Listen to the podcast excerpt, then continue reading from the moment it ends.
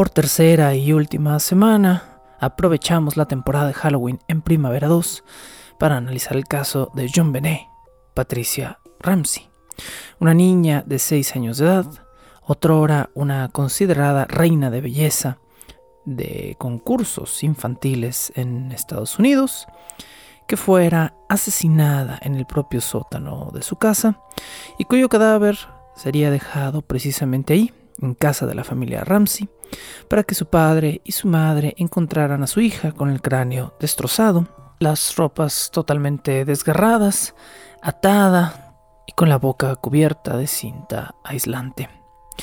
El día de hoy, en el tercer programa dedicado a John Benet Patricia Ramsey, terminamos de hablar de los posibles sospechosos en su caso y de la última teoría, la teoría propuesta hace apenas o propuesta hace muchos años, pero apenas redescubierta en 2019-2020, que trata de ponerle un clavo final al ataúd, sin que esto, espero, suene demasiado mórbido.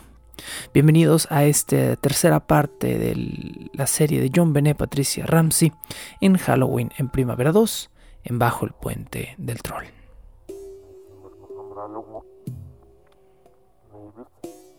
De las ocho teorías que circularon durante los pasados 15 o 16 años sobre quién pudo haber sido el responsable del asesinato de John Benet, Patricia Ramsey, nos quedan dos por explorar.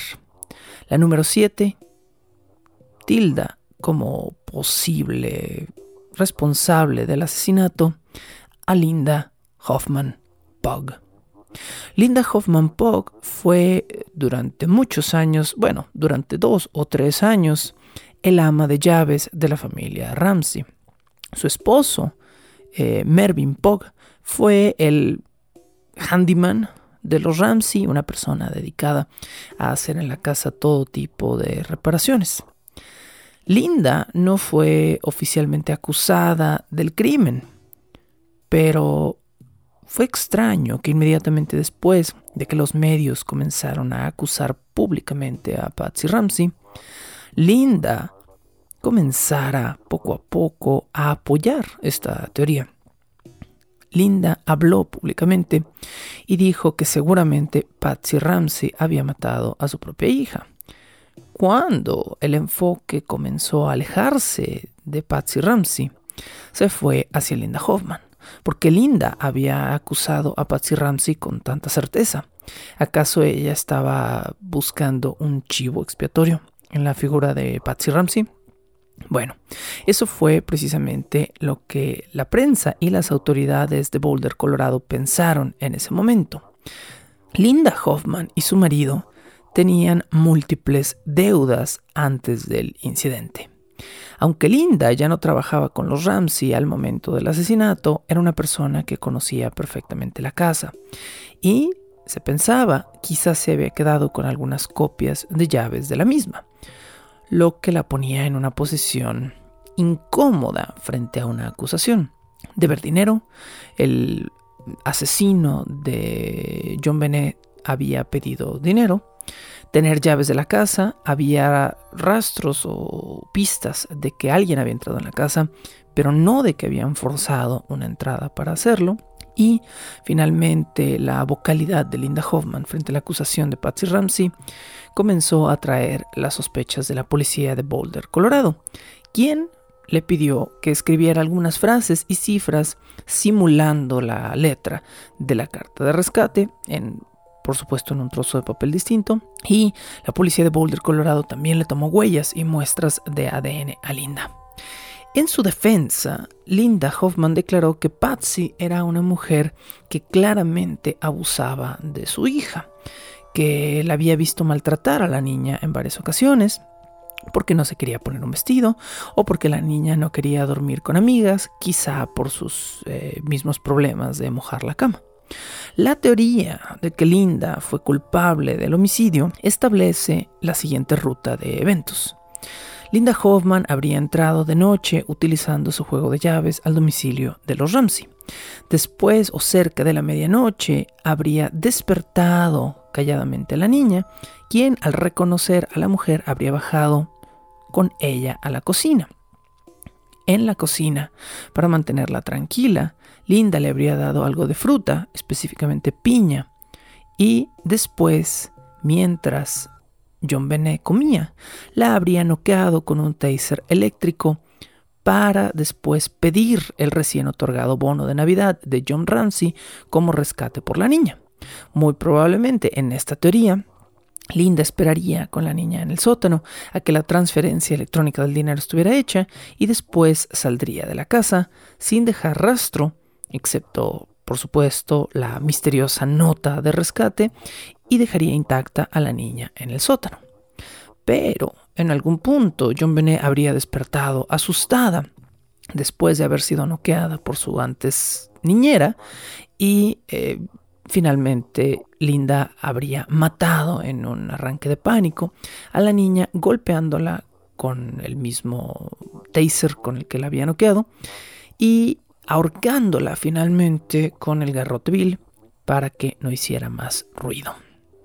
La policía obviamente interrogó al esposo de Linda Hoffman, pero Mervyn Pogg declaró que esa noche, la noche de Nochebuena a Navidad, Linda y él habían dormido separados, no en distintas casas, pero sí en distintos cuartos por alguna razón, quizá alguna pelea, el esposo de Linda y ella habían dormido en la sala y el cuarto respectivamente. Y Mervyn dice no haber notado específicamente que su esposa se levantara o saliera durante la noche, pero muy honestamente declaró no haber pasado la noche con ella y por lo tanto no poder responder por lo que ella hubiera o no hecho. Hasta la fecha, la teoría de Linda Hoffman o de Linda y eh, Mervyn Pogg se consideran semi descartada, no totalmente vacía, pero no totalmente soportada por un claro fundamento. Esto nos deja con la última teoría de las ocho teorías propuestas en la revista Rolling Stone sobre el caso, y es la teoría de Bill McReynolds. Hoy en día ya se considera como un caso o un sospechoso más bien descartado. Bill McReynolds era un ex periodista quien a la fecha ya falleció y era un amigo cercano o semi cercano de la familia Ramsey que durante las fiestas de Navidad del año 1996 se había disfrazado en más de una ocasión en distintas reuniones como Santa Claus. Esto con la intención de entretener a los niños del vecindario en la semana o semanas anteriores a la muerte de John Benet. Bill había estado presente en varias fiestas a las cuales había asistido John Benet y su culpabilidad o sus acusaciones de posible culpabilidad comenzaron cuando varias personas presentes en las mismas reuniones declararon que Bill McReynolds era particularmente atento y particularmente amistoso con John Benet, que se la sentaba en el regazo. Bueno, esto no es raro de un Santa Claus en una fiesta infantil, sí, pero que solo a ella la llamaba, entre comillas, su amiga especial y que eh, quizá era atento con todos los niños del vecindario y era un buen Santa Claus eh, durante las fiestas navideñas pero jamás era tan lindo ni tan atento como lo era con John Benet Ramsey. Ahora, de nuevo, como en muchos de los otros casos de acusados, esto es comportamiento enteramente circunstancial.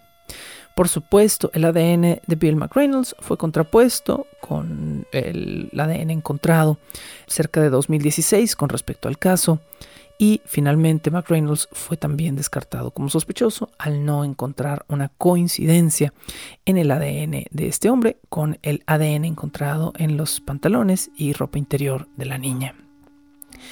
Esto nos deja entonces con ocho teorías, entre las cuales tenemos tres familiares acusados de haber matado a su propia hija o hermana, tenemos a una mujer que trabajó dos años, dos años y medio para una familia y que fue acusada del homicidio.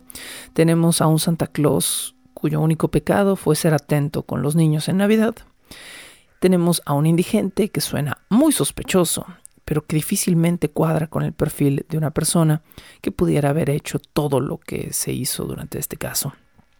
Ocho teorías, de las cuales siete están totalmente descartadas a la fecha por evidencia de ADN y una eh, específicamente la teoría de, de la niñera, digamos, del ama de llaves, Linda Hoffman, no está enteramente descartada porque el ADN encontrado en, en, la ropa de la niña es masculino. Y Linda Hoffman es una mujer, pero eh, de nuevo, no hubo una acusación directa contra Mervyn Pog, su esposo. Por lo tanto, no se, hasta donde tengo entendido, no se contrapuso el ADN de Mervyn Pog contra el ADN encontrado en el cuerpo de la niña años más tarde. Por lo tanto, mucha gente cree que la teoría de Linda Hoffman podría incluir a Mervyn Pog, quien, de nuevo, no fue acusado de ninguna manera del crimen y por lo tanto no entró a colación en la situación. ¿Creo yo que Linda Hoffman haya sido la culpable? No. Eh, no. Yo, en pleno 2021, haciendo esta investigación, he viajado casi exactamente de la misma manera que probablemente lo han hecho ustedes. He viajado de un primer episodio donde estaba totalmente convencido de que había sido la familia, a un segundo episodio donde no tenía idea, a este tercer episodio, donde me aboco a creer la teoría propuesta por Lou Smith, el detective privado que ayudó a los Ramsey en el caso de su hija muerta y que plantea como principal sospechoso a un extraño. Yo sé que esta respuesta no es ni agradable ni satisfactoria para ustedes, pues si es un extraño entonces no sabemos quién es. Sí, efectivamente, no sabemos quién es pero sí sabemos que no es ninguna de las ocho personas propuestas como posibles sospechosos en los pasados 20 años para expiar este caso. Lou Smith propone que fue alguien, un hombre, por supuesto, probablemente un hombre blanco de 30, 40 años de edad, que conocía bien pero no perfectamente, los negocios del padre de la niña, John Ramsey, y quien quería no necesariamente dinero, el dinero era un factor colateral y secundario, y eso explicaría la baja cantidad, quería arruinar, destruir o molestar a John Ramsey.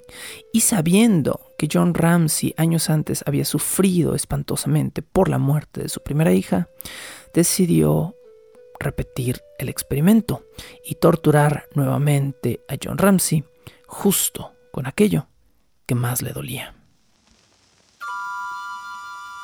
Bajo el puente del troll.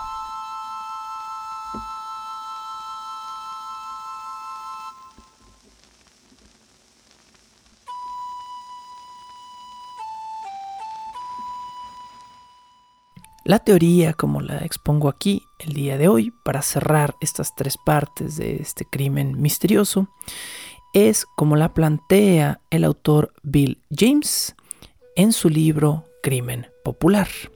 Así que todo crédito hacia él. Bill James explora los archivos de Lou Smith y los contrapone delicadamente con los hechos de la investigación para poner sobre papel la teoría más extensa y clara sobre el posible culpable del asesinato de esta joven reina de belleza. Lo primero que Bill James establece es la hora del asesinato, que según la autopsia oficial eh, dicta la hora de muerte entre la 1 y las 5 de la mañana. Esto es en un margen tres horas posterior a que los Ramsey llegaran a la casa de su fiesta de Navidad.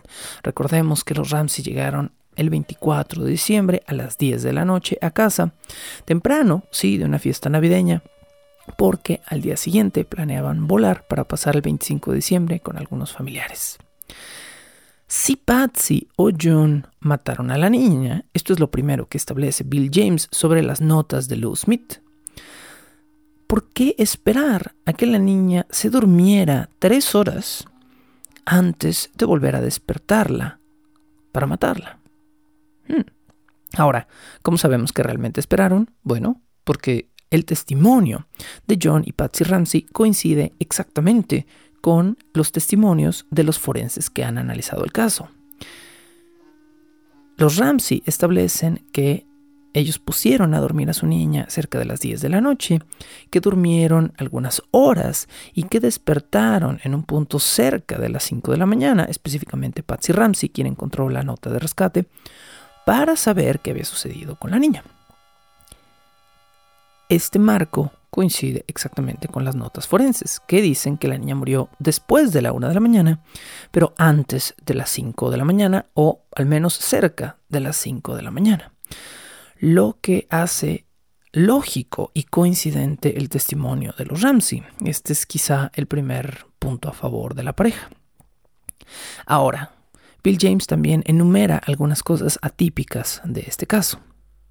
1.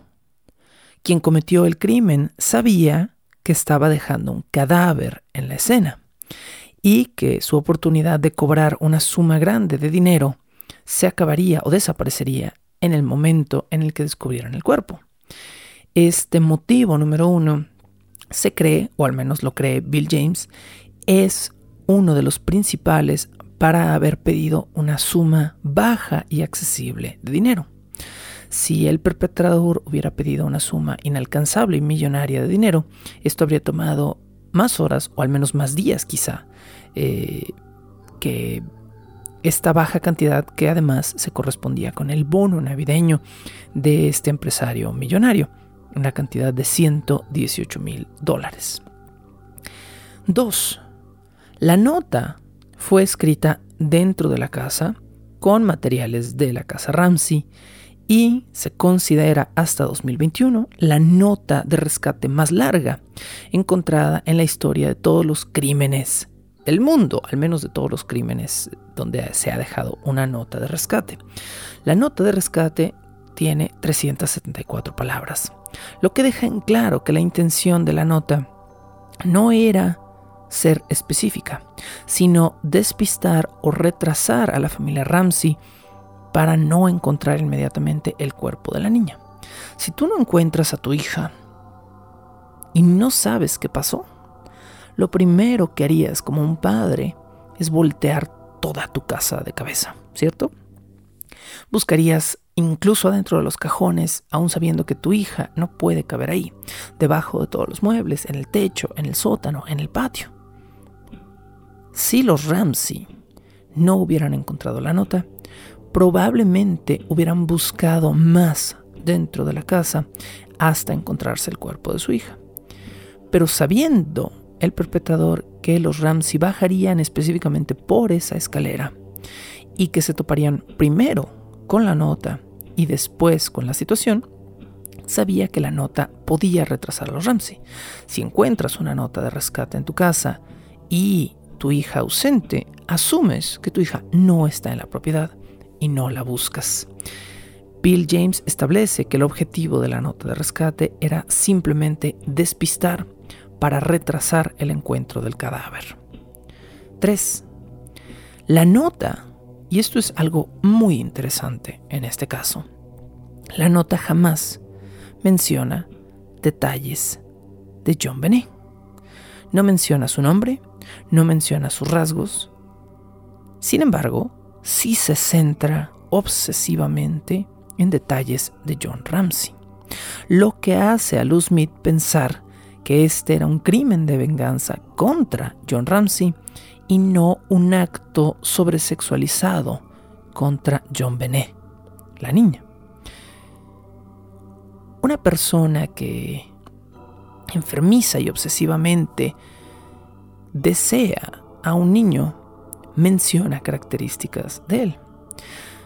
John Benet Ramsey era una niña con características hipersexualizadas por su propia madre debido a los concursos de belleza en los que participaba. Tenía los dientes arreglados y el cabello peinado de cierta manera y enormes ojos azules y era eh, muy rubia o tenía el cabello pintado de un tono muy rubio. Y todos estos factores para probablemente para un pedófilo hubieran sido puntos de mención. Sin embargo, la carta parece pasar por encima de la niña, como si la niña fuera irrelevante, y centrarse en el padre, en el dinero del padre, en los negocios del padre, en su nombre. Eh, recordemos que en el borrador original de la carta, del cual se encontraron partes en la escena del crimen, se mencionaba al señor y la señora Ramsey, y que en la versión final todo se centra, absolutamente todo, en el señor Ramsey. El perpetrador no quería o no deseaba, probablemente, a la niña. Deseaba hacerle mal al padre. 4. El asesino golpeó y después ahorcó a la niña. Esto implica tortura. Si quieres matar a alguien rápidamente, y eres una persona que ya está dispuesta a perpetrar un crimen, lo haces velozmente, porque lo estás haciendo dentro de una propiedad donde un grito o una larga agonía pueden comprometerte. Sí, plantea Bill James, eres un pedófilo que cree estar enamorado de una niña. Se puede entender de manera macabra que haya una violación pero ¿por qué una tortura hacia un objeto de deseo? Es un comportamiento extraño. El hecho de querer hacerle saber a John Ramsey que su hija sufrió antes de morir por la forma en la que la encontró es probablemente una forma de tortura psicológica, establece Bill James. Y esto puede tener que ver con el hecho de que entonces quizá era una vendetta personal contra John Ramsey. Ahora, la cifra que el asesino pidió, número 5, ya lo dijimos antes, coincide exactamente con el bono de John Ramsey, pero es insignificante para las finanzas del mismo, lo que nuevamente nos indica que era una cifra rápida de dinero que el perpetrador ya sabía que su víctima tenía. Esto implica conocimiento hacia John Ramsey pero también implica premeditación con respecto a lo que sucedió en ese momento. Probablemente la persona que entró a torturar a la niña pensaba obtener más dinero y pensaba torturar a la niña por más tiempo, pero dadas las circunstancias y el hecho de que la niña probablemente despertó a medias o antes de que el perpetrador pudiera sacarla de la escena, por X o Y razón, probablemente hizo que se apurara la tortura fue veloz, pero también la petición de dinero tenía que serlo. 6. Como era Navidad, los policías que llegaron a la escena eran hombres que habían estado trabajando horas extra, eran los policías que se habían quedado en la estación y no necesariamente los mejores ni los más indicados para el caso.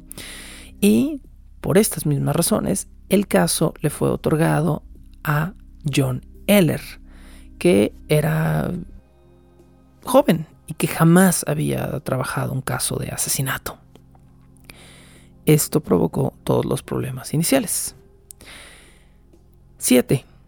Eller tenía particular desconfianza de colaborar con el FBI, lo que entorpeció horriblemente los días siguientes de la investigación cuando el FBI se involucró en el rapto y la posible violación y la muerte de la hija de un millonario que trabajaba en una empresa de software para el gobierno americano, la policía de Boulder, Colorado, no estuvo contenta con este hecho.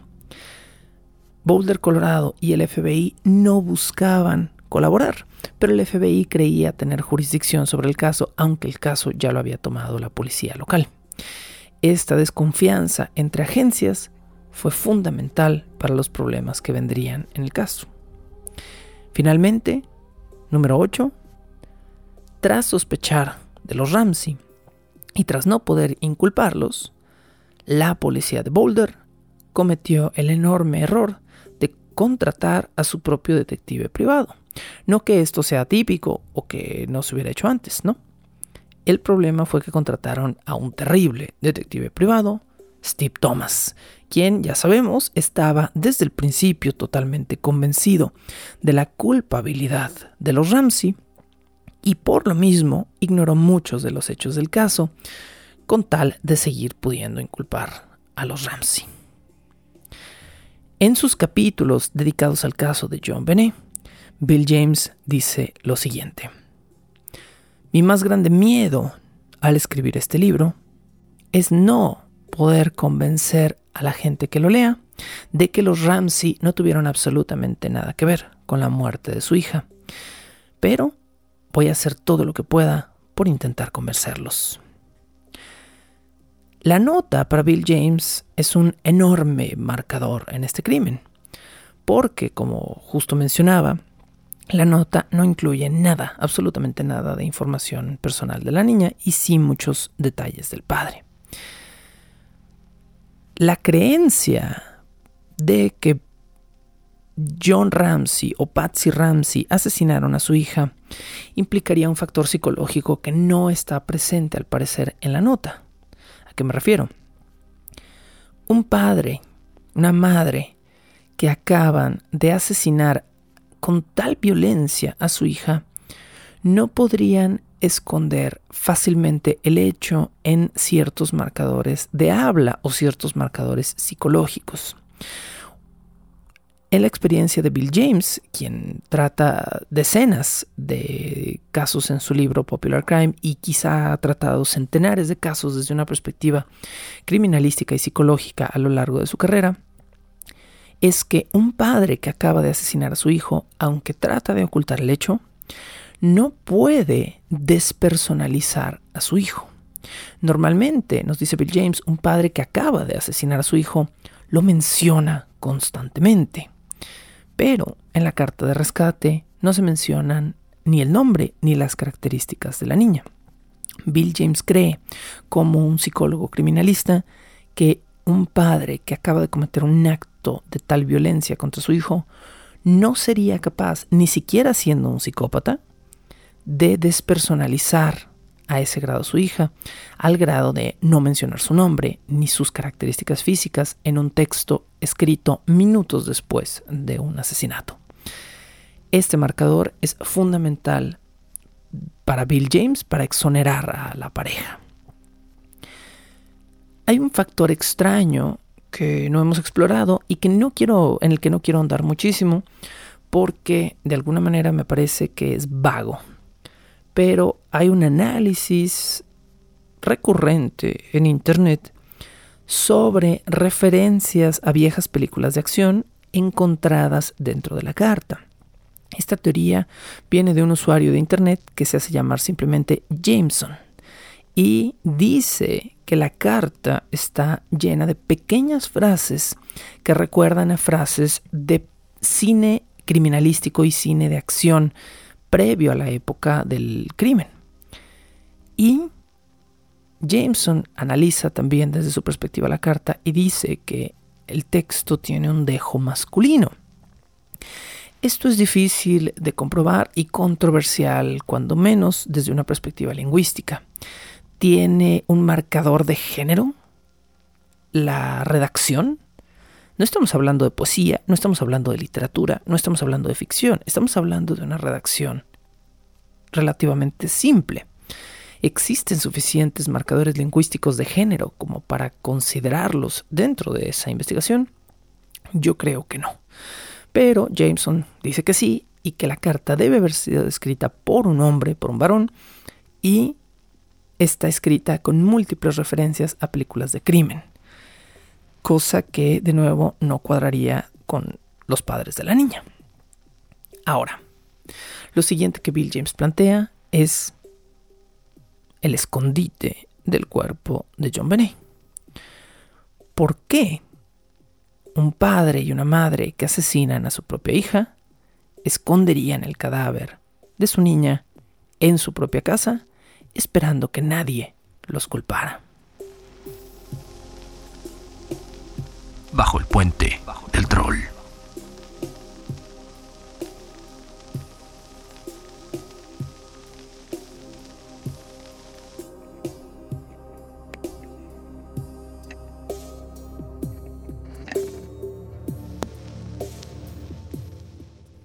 La propiedad de los Ramsey no era ni pequeña, ni discreta, ni estaba en una zona urbana.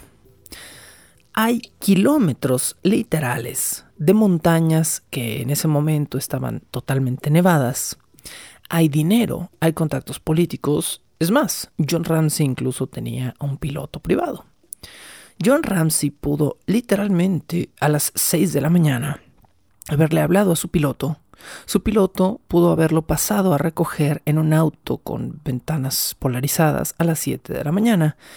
Pudo haberlo llevado a su pista privada del aeropuerto sin que nadie lo notara con una extraña maleta. Pudieron haberse subido a un avión y pudieron haber tirado a su niña desde ahí. Tenían los medios, tenían el dinero, tenían todo lo que necesitaban para hacer eso. Pero no fue lo que sucedió. ¿Por qué entonces, si John y Patsy Ramsey son los culpables de haber matado a su hija, atar a su niña, amordazarla y dejarla en su propio sótano antes de llamar a la policía, si ellos querían ocultar el crimen? Este planteamiento lógico de Bill James me parece fascinante, precisamente porque suena cínico, pero totalmente posible. Para James, falta considerar la evidencia base del caso para notar una mano ajena en el mismo.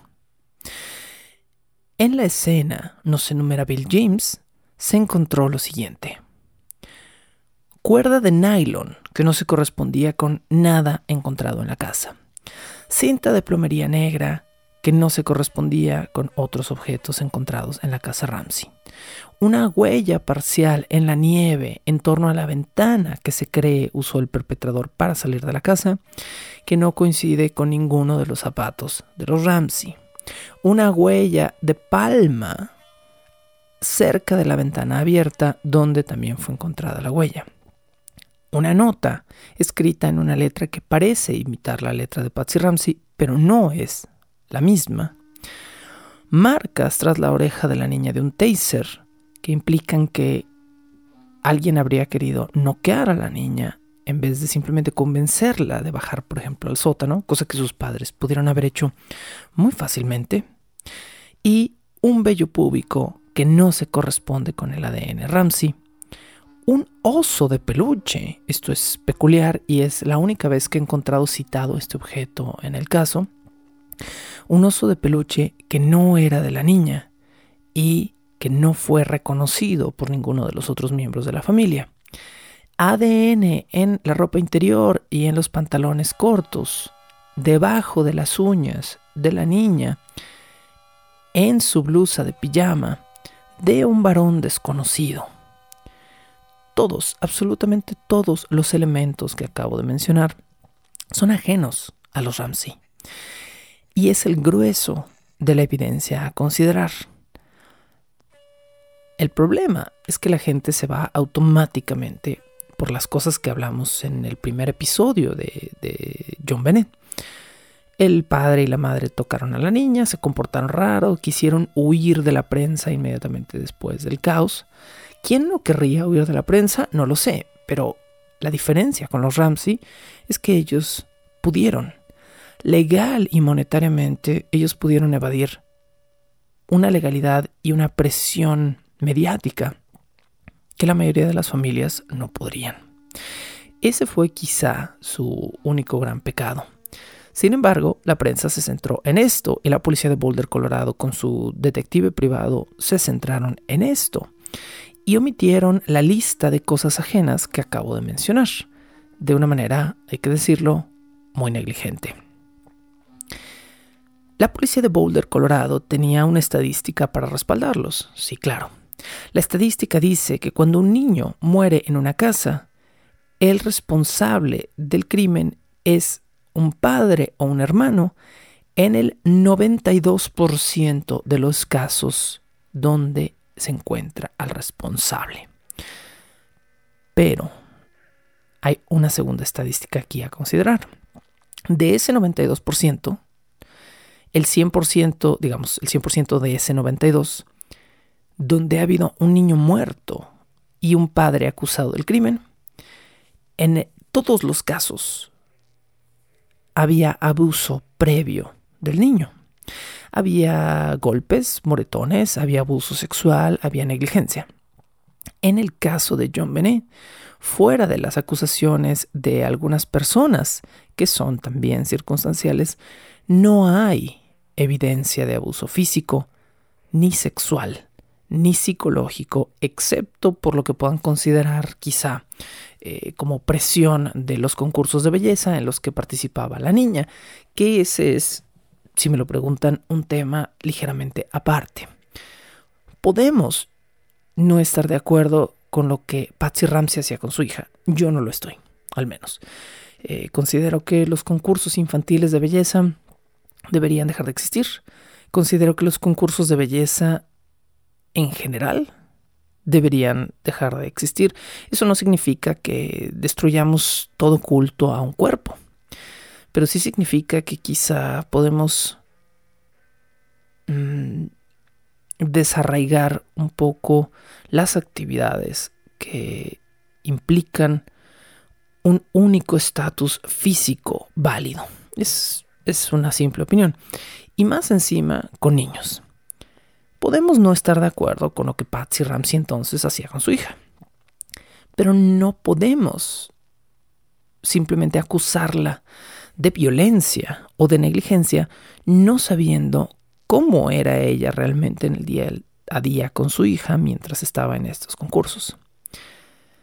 Ahora, dentro de esto mismo planteado, sin una larga evidencia o cadena de abuso sexual físico o psicológico hacia John Bennett, ¿cómo habrían sido capaces John y Patsy Ramsey de violar, ahorcar, electrocutar y destrozar el cráneo de su hija si no eran personas que tuvieran una tendencia a un abuso?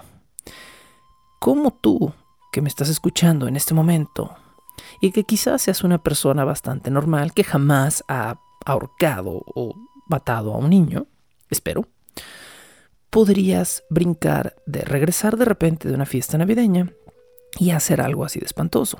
Específicamente los padres de familia que me escuchan saben que este no es un brinco lógico, ni siquiera en un arranque de furia. No porque tu hijo haga algo que te hace rabiar, vas inmediatamente a matar. Toda la carga entonces de la investigación inicial hacia los Ramsey se debe simplemente a dos hechos. Dos hechos que ya mencioné y que reitero aquí. Uno, el mal manejo de la escena del crimen en las primeras horas de aquel día de 25 de diciembre de 1996.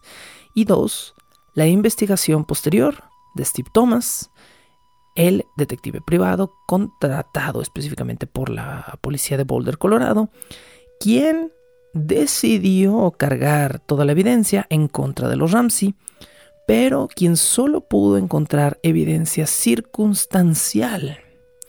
¿Cuál fue? Contrapongámosla con la que mencioné hace un momento, ¿no? Hace un momento mencioné eh, a favor de exonerar a los Ramsey la cuerda de nylon ajena, la cinta de plomería ajena, la huella parcial en la nieve, la huella de palma ajena en la nieve, la nota o la letra en la nota, las marcas del taser, el vello púbico ajeno al ADN Ramsey, el oso de peluche que ninguno de los miembros de la familia había visto, el ADN ajeno obviamente encontrado en la ropa de la niña, etcétera, etcétera. Ahora, ¿qué si encontró Steve Thomas para acusar a los Ramsey? Bueno, Steve Thomas encontró un recibo de ferretería que mencioné en el capítulo anterior, que era un recibo por un dólar con 99 centavos, sin determinar qué se había comprado con esa cantidad de dinero, que podía o no coincidir con el precio de cuerda o con el precio de la cinta de plomería usada en la niña, solo porque Steve Thomas investigó que a pocos minutos en auto de la casa de los Ramsey había una ferretería que vendía cinta de plomería por un dólar 99 centavos y asumió que eso es exactamente lo que Patsy Ramsey había comprado y había guardado por alguna razón el recibo. La segunda evidencia descrita por Steve Thomas fue los análisis inconcluyentes de la letra de Patsy Ramsey en la nota, que no era la letra de Patsy Ramsey, era una letra, podríamos decir, similar a la de Patsy Ramsey en la nota. Y finalmente, una hora de muerte que se contradice con la evidencia forense. Steve Thomas presenta erróneamente dentro del tribunal en el caso de John Benet la hora de muerte como entre las 10 de la noche y la 1 de la mañana del 25 de diciembre. Esto, repito, no coincide con las horas reales descritas por el Departamento Forense de Boulder, Colorado, que dicen que John Bennett murió entre la 1 y las 5 de la mañana del 25 de diciembre. Así que Steve Thomas, el detective estrella de Boulder, Colorado, tiene tres puntos de evidencia, uno erróneo, otro circunstancial y otro inconcluyente. Esas fueron las evidencias presentadas en contra de los Ramsey y por alguna razón esas tres evidencias mm, a medias pesaron más que toda la evidencia investigada por los Smith. ¿Por qué? Porque los Smith, a pesar de ser un tipo con 40 años de experiencia y más de 40 crímenes resueltos, era un detective privado contratado por los Ramsey, lo que hizo que los medios pensaran que no era objetivo. Bueno, por si esto fuera poco, Thomas también fue el origen del rumor del famoso pelo de castor encontrado en los calzones de John Bennett, en la ropa interior. Thomas fue el primero en plantearle la posibilidad a la prensa de que el pelo de castor proveniera de las botas de Patsy Ramsey. Cuando eh, se analizaron las botas, se descubrió que las botas no eran de pelo de castor y que el pelo de castor provenía de los pinceles, específicamente quizá de la brocha con la que habían ayudado a, ahorcar a la niña. Por lo tanto, eh, esto también es totalmente falso. Ahora, algunas curiosidades de este caso. En dos ocasiones distintas, dos vecinos distintos de la casa Ramsey declararon haber escuchado el grito de John Bennett Ramsey en el momento posible de su muerte, o al menos en el momento en el que quizá el perpetrador la golpeó en la cabeza. Pero los padres de John Bennett dicen haber dormido hasta cerca de las 5 de la mañana cuando descubrieron la nota. ¿Cómo es posible, nos preguntamos aquí, que dos personas hayan quedado dormidas, no conscientes de lo que estaba pasando en su propia propiedad, mientras dos vecinos sí escucharon el grito. Esta fue otra de las cosas que cargó la investigación hacia los Ramsey. Les recuerdo que la casa de este multimillonario creador de software para el gobierno de Estados Unidos y la casa en la que vivimos todos nosotros no son iguales. La casa de John Ramsey tiene al momento del crimen cuatro pisos de altura más el sótano. Se realizaron varias pruebas en las cuales una persona gritó cerca del sótano o dentro del sótano de los Ramsey y otro oficial de policía estaba tratando de escuchar desde el cuarto de los padres de la niña con la puerta abierta. El oficial que estaba en el cuarto de los padres de la niña no escuchó los gritos que provenían de cuatro pisos abajo, en un área totalmente distinta de la casa. Pero oficiales que se habían colocado a la distancia de los dos vecinos que sí habían escuchado los gritos, sí los escucharon. Esta comprobación fue verdaderamente reveladora. Esto comprueba que la evidencia descubierta en este caso por Lou Smith también cuadraba. Los vecinos de las casas aledañas a la propiedad Ramsey sí pudieron haber escuchado a John Benet gritar, pero sus padres no necesariamente la hubieran oído. Por supuesto, esta información no le cayó bien a Thomas, quien es partidario de que los padres obviamente eh, decidieron ignorar el grito o, o, ellos provocaron más bien el grito de la niña. Y encima de esto, Thomas plantea que él es un creyente de que en el minuto extra del que hablamos en episodios anteriores de la llamada al 911, el minuto que no les reproduje en el primer episodio, Burke Ramsey habla al fondo de la llamada y contradice el testimonio de Patsy y John. Esto lo mencionamos desde el episodio 1 de este caso. Pero reitero lo que dije en ese episodio y el motivo por el cual no puse ese minuto extra de la llamada. Ningún experto de sonido, ni siquiera con equipo moderno, puede afirmar que lo que se escucha al fondo sea en realidad una voz humana, mucho menos la voz de un niño. Pero Thomas ignoró este hecho y acusó a los Ramsey de haber mentido con respecto a Burke Ramsey, diciendo que el niño claramente estaba presente cuando realizaron la llamada al 911. Thomas también ignoró las marcas del taser, las dos marcas negras encontradas detrás de la oreja de la niña, diciendo que no eran marcas de un taser, sino moretones de un golpe. Pero todos los forenses que hasta la fecha han analizado el caso coinciden en que son quemaduras eléctricas. Tienen una negrura y tienen una forma particular estas marcas que difícilmente se podría reproducir con un objeto contundente y un golpe. Además, la separación de las marcas coincide exactamente con las de un taser de cierta marca, por lo que, bueno, eh, la evidencia forense está más inclinada, obviamente, hacia la teoría del taser que Thomas, quien dice que no. La ventana del sótano donde hallaron a la niña estaba abierta, a pesar de que en el análisis inicial, la policía de Boulder, Colorado, dijera que no había entradas ni salidas obvias de la casa, la ventana sí estaba abierta. Junto al muro, alguien había acostado una maleta que estaba previamente puesta ahí en el sótano para usarla como banco y salir del lugar. La maleta dejó raspaduras relevantes en el muro, mismas que fueron ignoradas por Thomas quien declaró que tanto la maleta movida como las marcas en el muro eran irrelevantes al caso. Parte del vidrio de la ventana estaba roto, como si alguien hubiera entrado rompiendo la ventana, se hubiera deslizado al sótano, hubiera salido por el sótano, que quizá estaba abierto, hubiera raptado a la niña, se hubiera encerrado en el sótano, hubiera jalado la puerta, que era una puerta de gravedad, tenía un pestillo de gravedad, eh, un pestillo de gravedad es como, imagínense, uno en, la modernidad jala una puerta con la manija y en el momento en el que jala la puerta, la manija que tiene un lado, em, un lado, digamos, en curva, se cierra cuando jalas la puerta. Así no funcionaban chapas mucho más viejas, pero funcionaban bajo un principio parecido, donde tú puedes jalar una puerta y el pestillo subía por una especie de resbaladilla y después caía en un hoyito. Y entonces ahora sí la puerta quedaba cerrada. Ya no la podías abrir desde el otro lado, pero podías cerrarla contigo dentro.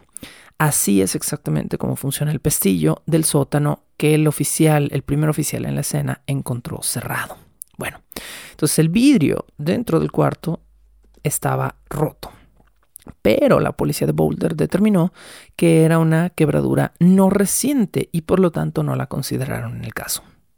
Una fotografía tomada por la misma policía de Boulder muestra nieve fresca atrapada recientemente en el borde de la ventana cerrada. Si está nevando y tú tienes una ventana cerrada, no se mete nieve en el borde.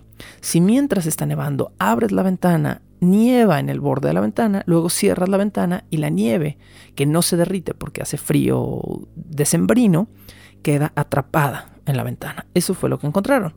Pero la policía de Boulder dijo que esa no era evidencia suficiente de que la ventana se hubiera abierto durante la noche. Bueno, eh, podemos seguir enumerando cosas que la policía de Boulder, Colorado, con base en el testimonio de Thomas, el detective, decidió ignorar. Pero, eh, ¿cuál es el punto? Ya vimos que las intenciones de este detective no eran ni claras ni honestas. La policía finalmente argumentó que el asesino no se hubiera detenido a cerrar la puerta del sótano y eh, que por lo tanto la puerta cerrada era ignorable y no se le recriminaba al primer oficial en la escena que no lo hubiera abierto.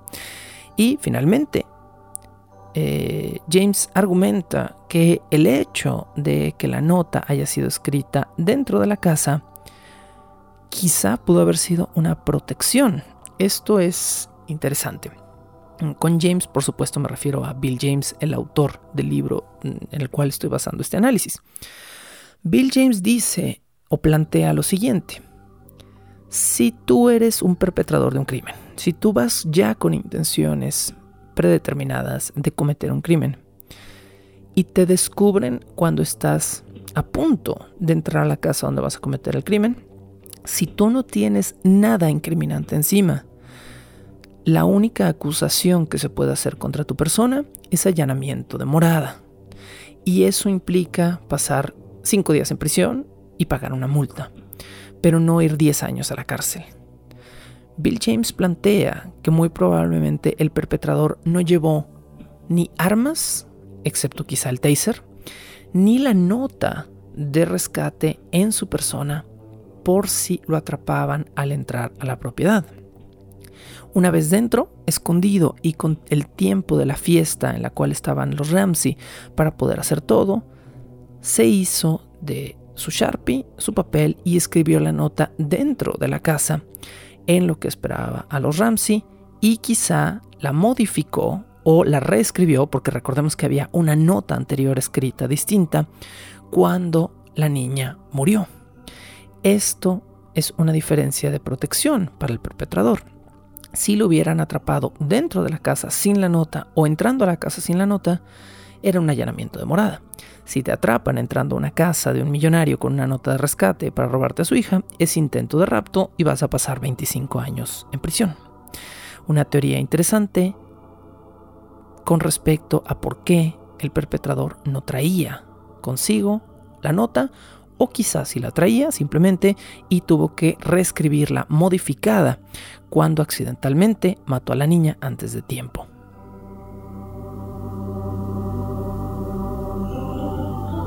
Bajo el puente del troll.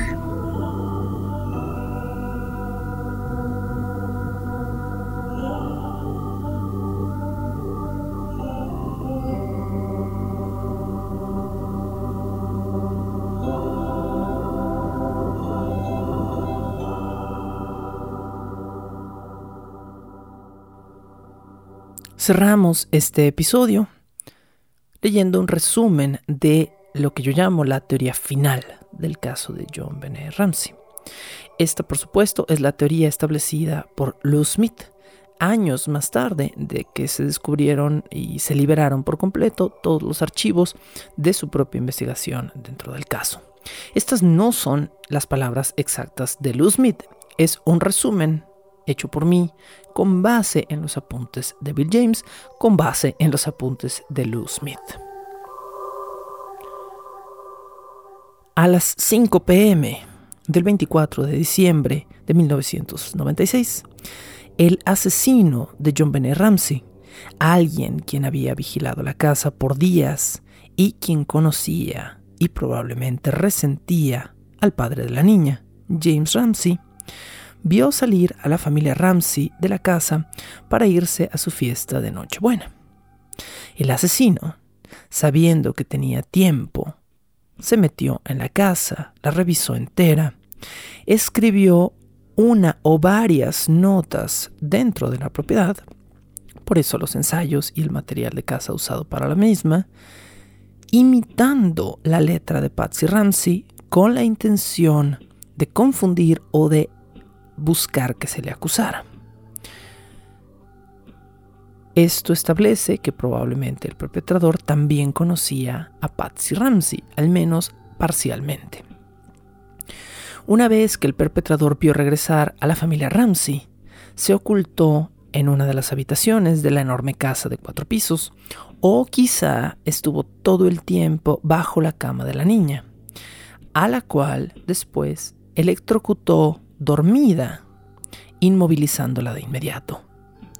De camino abajo, con el cuerpo inconsciente de la niña, en el hombre, por cansancio o quizá por el simple hecho de dejar la nota en algún lugar, bajó a John Benet Ramsey sobre las escaleras, donde la nota se encontró y donde había brillantina verde que después fue encontrada en el cabello de la niña. En el sótano, después de torturar o abusar sexualmente de la niña, el hombre confeccionó el garrote vil, amordazó a la niña y la ahorcó con la intención de hacerle daño o hacerla sufrir mientras estaba amordazada. Esto provocó que la niña se orinara encima y probablemente utilizó las manos o algún objeto para penetrarla sexualmente. Durante la tortura, en algún punto, la niña se despertó, intentó defenderse, por lo cual encontraron ADN debajo de las uñas de la niña y trató de desamordazarse o muy probablemente lo logró. Este debe haber sido el momento en el cual la niña gritó. Usando la misma pistola eléctrica con la que la había doblegado, el hombre, en pánico por el grito de la niña, debe haber golpeado con una fuerza brutal a la niña en la cabeza con la intención de noquearla. Tras noquearla, el hombre vio que probablemente la niña agonizaba, volvió a amordazarla para que no se repitiera el grito, le apretó el garrote vil en el cuello y huyó de inmediato por la ventana que ahora le quedaba más alta que cuando bajó en primer lugar, por lo que tuvo que colocar la maleta que se encontraba en el sótano para poder alcanzar el borde de la ventana y salir por la ventana del sótano no sin antes cerrar la puerta del sótano, que se encontró cerrada por dentro en la casa porque tenía un pasador de madera de gravedad. El responsable, nos dice Luzmit, sería un hombre blanco de entre 25 y 35 años de edad al momento del asesinato. Un hombre listo, quizá un conocido o subordinado empresarial de Ramsey, quien sabía de antemano que la primera hija de Ramsey, de su anterior matrimonio, había muerto y quien había leído al respecto del dolor que este siniestro le había causado a Ramsey. El perpetrador probablemente fuera un criminal de carrera, alguien que ya había cometido crímenes antes o alguien contratado por alguien que tuviera una intención de destruir la vida de Ramsey y que quizá no tuviera una afronta personal con él, pero quien tuviera órdenes de causar un cierto sufrimiento hacia Ramsey. Pensaba este hombre desde el principio en mm, abusar de la niña, en torturarla, en matarla. ¿Pensaba este hombre en cobrar la recompensa? Luz Smith piensa que sí a todas estas preguntas.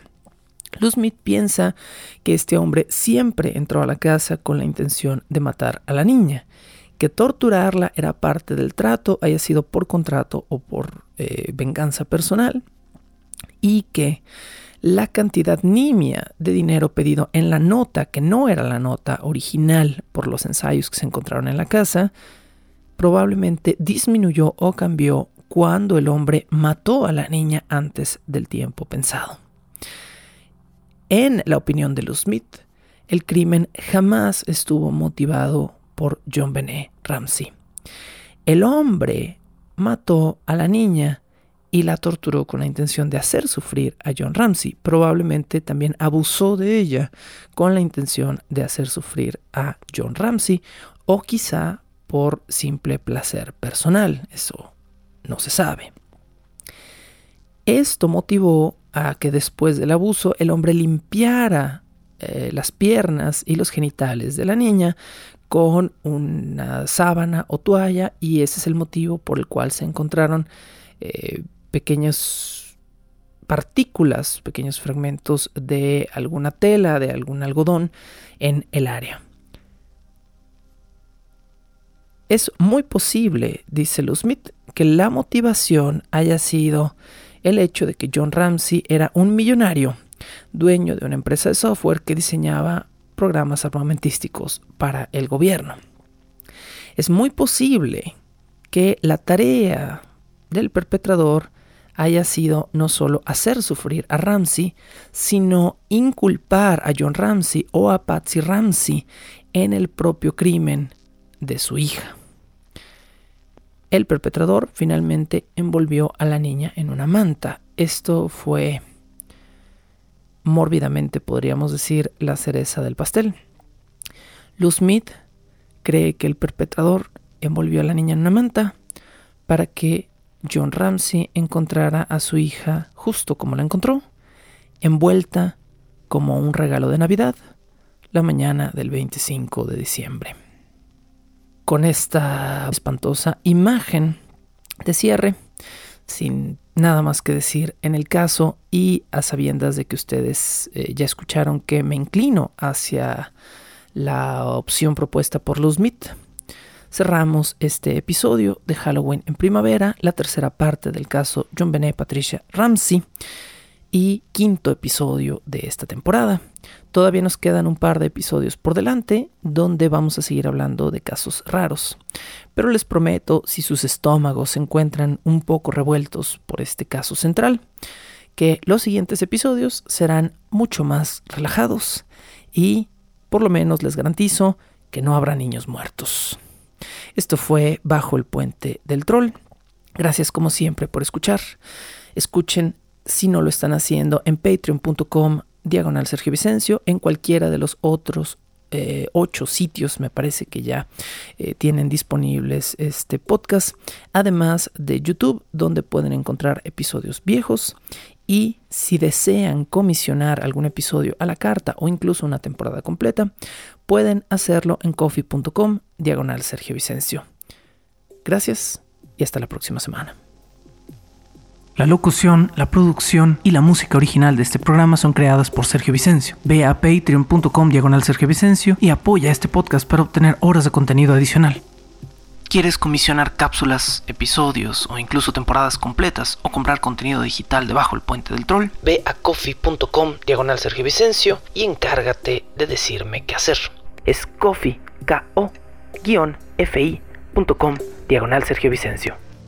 Búscame como arroba recuadro blanco en Twitter e Instagram o como Sergio Vicencio en YouTube para darme tu opinión sobre este podcast.